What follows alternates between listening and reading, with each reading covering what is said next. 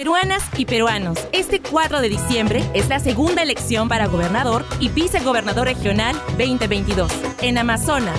Si fuiste miembro de mesa en la primera vuelta, tendrás la responsabilidad nuevamente. No nos falles. Eres la autoridad en tu mesa de sufragio. Además, recibirás una compensación económica. Recuerda, votar es nuestro poder de elegir. Este 4 de diciembre, segunda elección regional para gobernador y vicegobernador regional 2022.